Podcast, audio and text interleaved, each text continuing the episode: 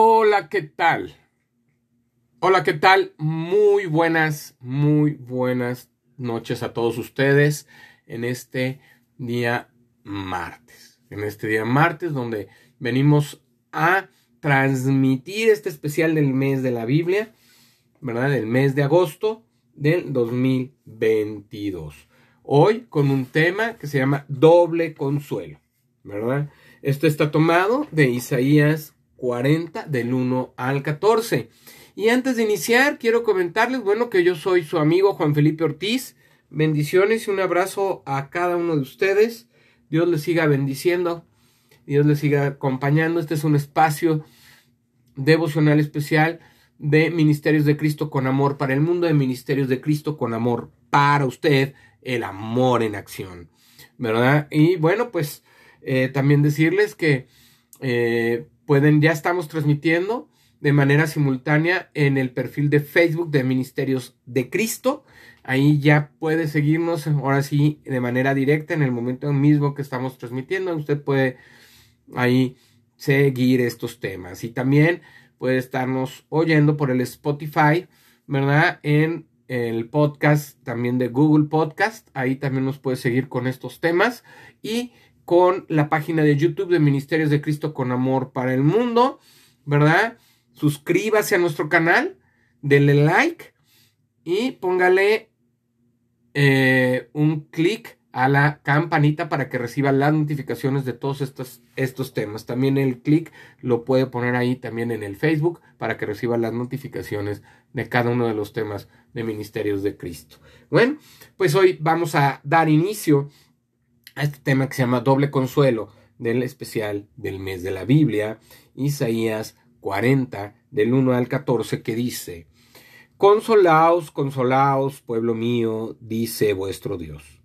Hablad al corazón de Jerusalén, decidle a voces que su tiempo es ya cumplido, que su pecado es perdonado, que doble ha recibido de la mano de Jehová por todos sus pecados Voz que clama en el desierto, preparad camino a Jehová, enderezad calzada en la soledad a nuestro Dios.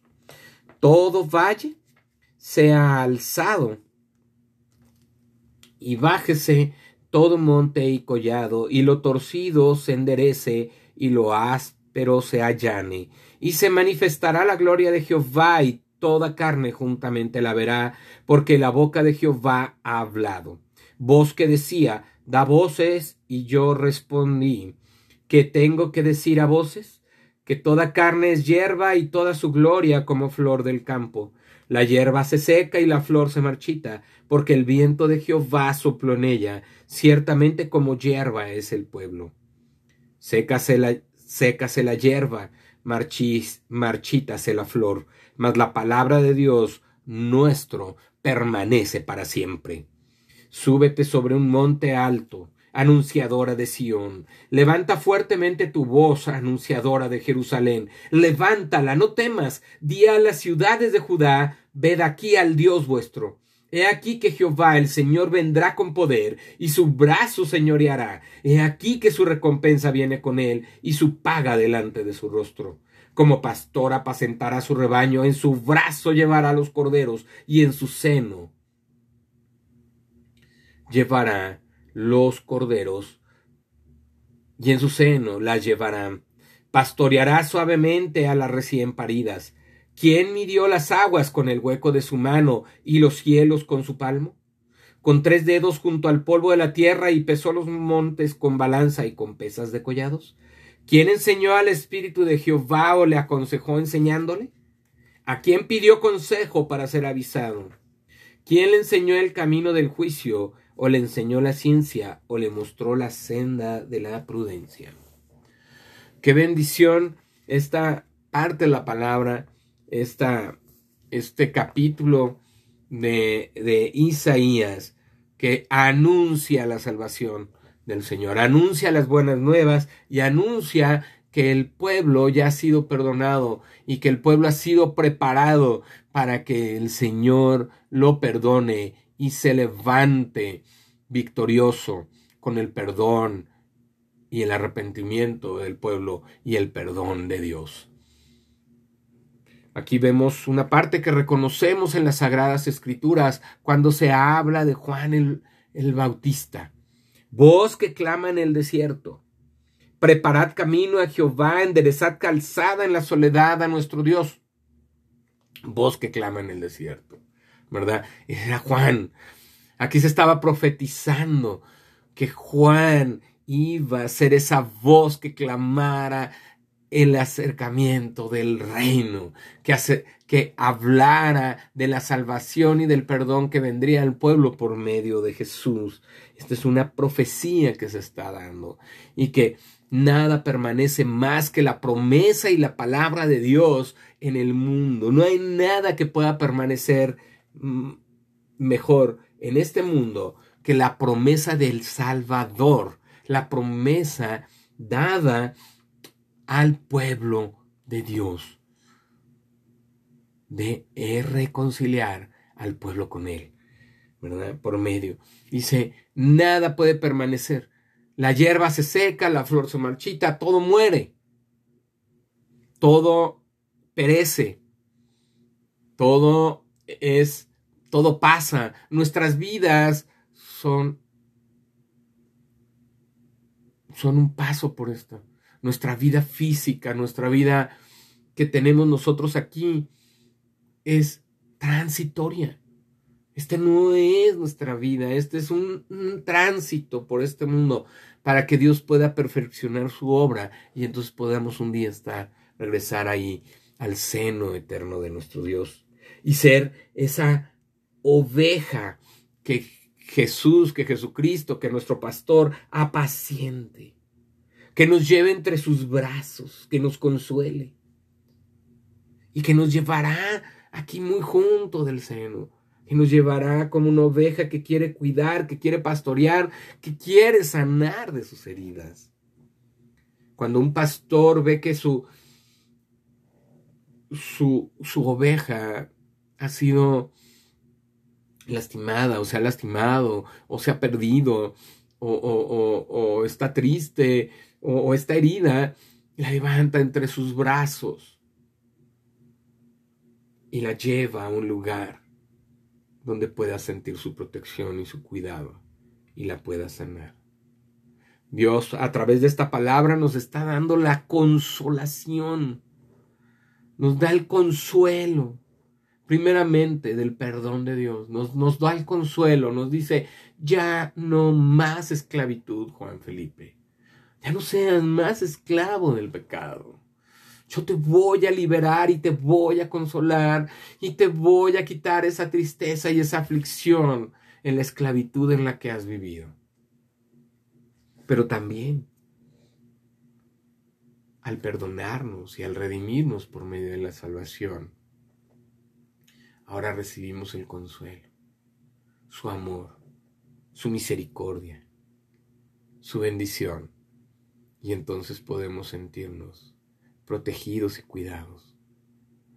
Nos podemos sentir esa esperanza de que aunque la vida puede pasar, puede terminar nuestra vida, pero tenemos el consuelo de que también estaremos allá con el Señor y allí recibiremos todo su amor, recibiremos toda su bendición,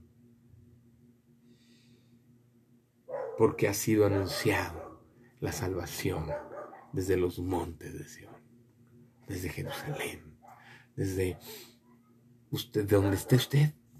Ahí es anunciada la salvación. Alguien está levantando la voz y predicando en este momento sobre la salvación y la vida eterna, como lo estamos haciendo en este espacio. Alguien está enviándolo para enviando este mensaje para que usted pueda ser salvo, pueda ser consolado, quite la aflicción, el dolor, la soledad, el resentimiento, la amargura que hay en su corazón y que su vida pueda tener un sentido y un propósito. Estudiemos este tema de doble consuelo. Dios envió profetas a su pueblo para recordarles lo que olvidaban por no meditar en su palabra. El mensaje del profeta Isaías se concentró en recordarle la salvación que Dios había prometido. Parece imposible, pero fue cierto. Israel olvidó que Dios había prometido bendecirle. Ese olvido fue desastroso porque les acarrió creencias erróneas acerca de quién era Dios y qué era lo que esperaba de ellos. El problema se complicó cuando Israel se dejó convencer por otra gente de que existían otros dioses que podían ayudarle en sus necesidades. Esa fue la manera en que Israel dio lugar a la idolatría. Israel confió en la ayuda de dioses falsos, pero esos dioses nunca le ayudaron. Los dioses demandaban mucho y no ofrecían nada. Ellos solo intimidaban a la gente llenándoles de miedo y tristeza al verse cada vez más necesitada y con poca seguridad de recibir ayuda. Para remediar su situación, la gente cambiaba su confianza de un dios a otro, esperando descifrar con cuál dios hallarían favor, pero aún así nada sucedía. Cuando cayeron en ese ciclo vicioso, su mente y corazón estaban contaminados con la desesperanza. Para Israel lo que un Dios les dijera era de creerse con reserva. Prácticamente la religión que practicaban era una confianza a tientas, es decir, el pueblo intentaba confiar porque nunca habían, nunca sabían si su Dios cumpliría lo que prometía. Pero la palabra de Dios era totalmente opuesta a esa inconsistencia e incumplía esa inconsistencia e incongruencia de los dioses falsos.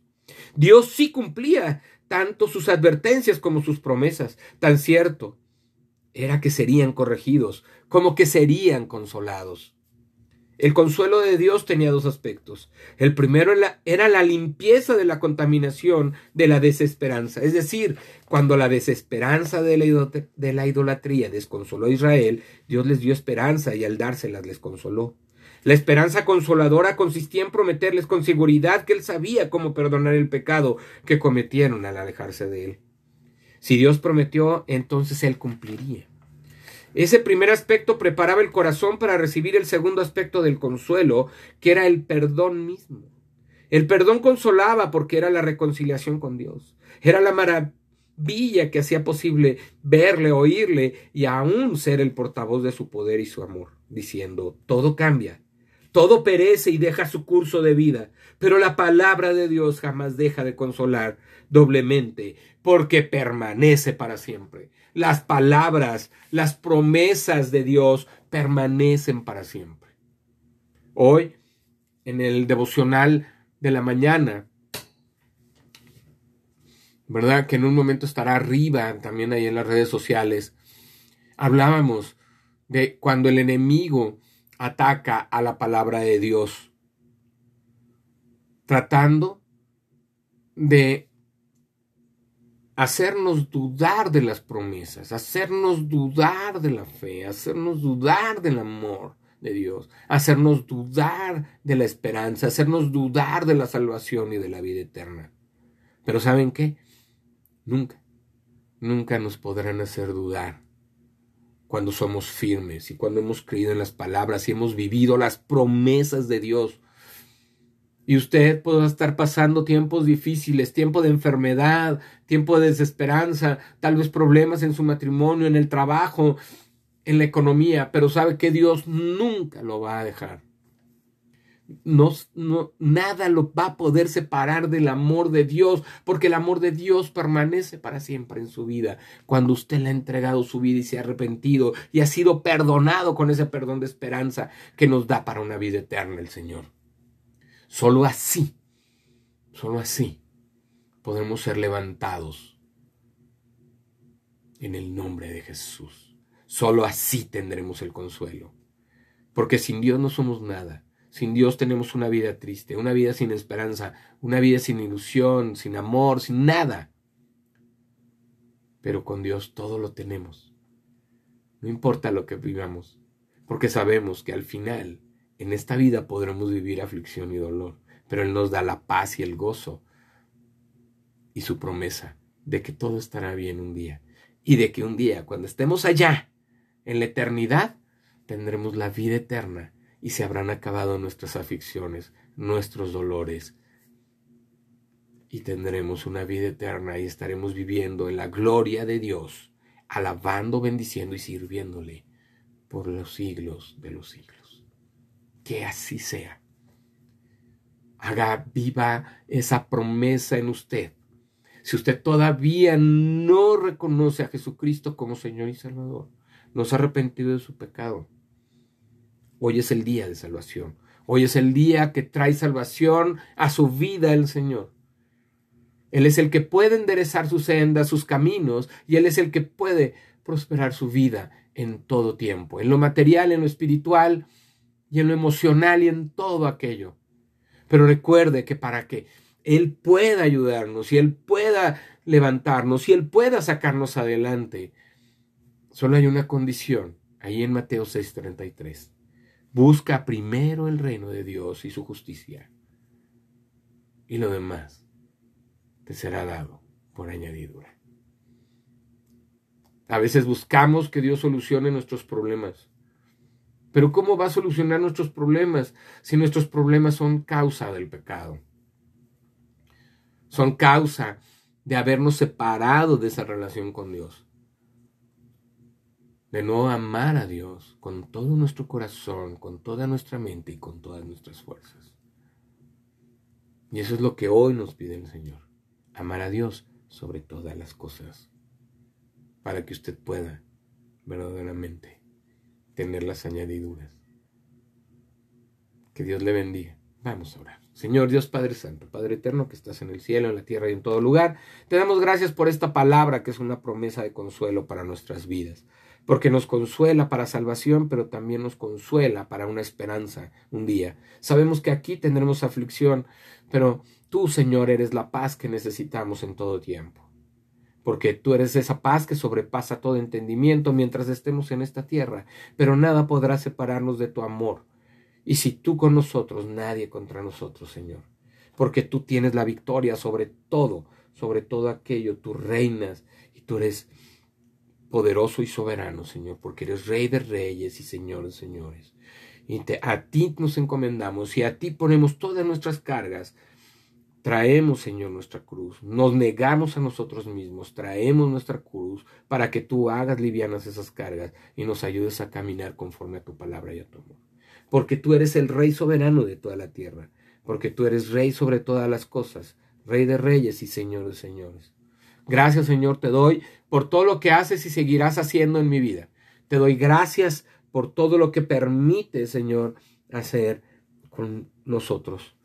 Gracias por esta palabra, porque nos da una esperanza y nos hace caminar cada día contigo y a buscarte en todo tiempo y en todo momento. Te pido que tú, Señor, pongas esta palabra en los corazones que escuchen este mensaje para que puedan venir al arrepentimiento, puedan pedir perdón y recibir el consuelo, la paz y la salvación que solo tú puedes dar, Señor. Todo esto te lo pedimos, te damos gracias en el nombre de Jesús. Amén.